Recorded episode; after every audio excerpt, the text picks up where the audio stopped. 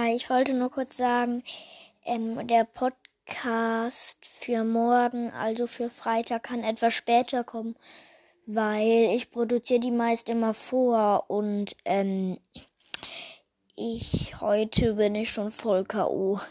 Weil ich hatte, hatte heute in der Schule auch Sport und ich weiß nicht, worüber ich reden soll. Danke.